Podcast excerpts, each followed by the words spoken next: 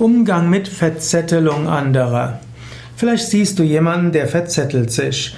Der meldet sich für dieses, er meldet sich für jenes und ist noch freiwillig hier und freiwillig dort. Und du merkst, das kriegt er unmöglich hin. Was kannst du tun? Das eine, was du tun kannst, ist, er hat die Verantwortung oder sie hat die Verantwortung. Erwachsene Menschen sind für sich selbst verantwortlich.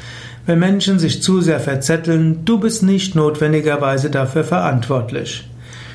Angenommen, du hast, du bist ein Freund oder ein Bekannter des Menschen, dann rate ihm eben dazu. Eventuell rate ihm auch zu einem Coaching, dass er mal lernen muss, seinen Tagesablauf besser zu strukturieren. Eventuell spreche ihn mal darauf an. Eventuell rate ihm, er muss auch lernen, Nein zu sagen. Eventuell muss er sich, muss er Prioritäten setzen. Eventuell verzettelt der andere sich aber auch gar nicht. Er kann mehr als du denkst. Er ist in der Lage, viele verschiedene Dinge zu tun. Manchmal, wenn du das Gefühl hast, der verzettelt sich, stimmt das vielleicht gar nicht. Vielleicht kriegt er es irgendwo geregelt.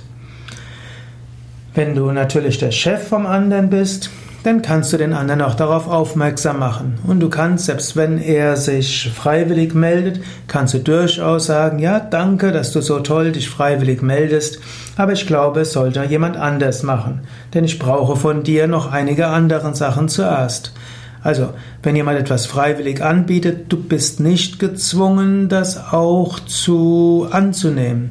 Du kannst auch sagen, nee, das brauch, das nehme ich jetzt nicht an.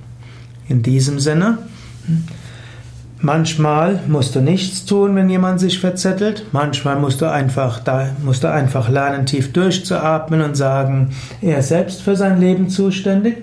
Manchmal kannst du dem anderen helfen. Manchmal kannst du auch anderen sagen, bitte gib dem nicht noch mehr Dinge zu tun. Der hat sowieso schon viel zu tun.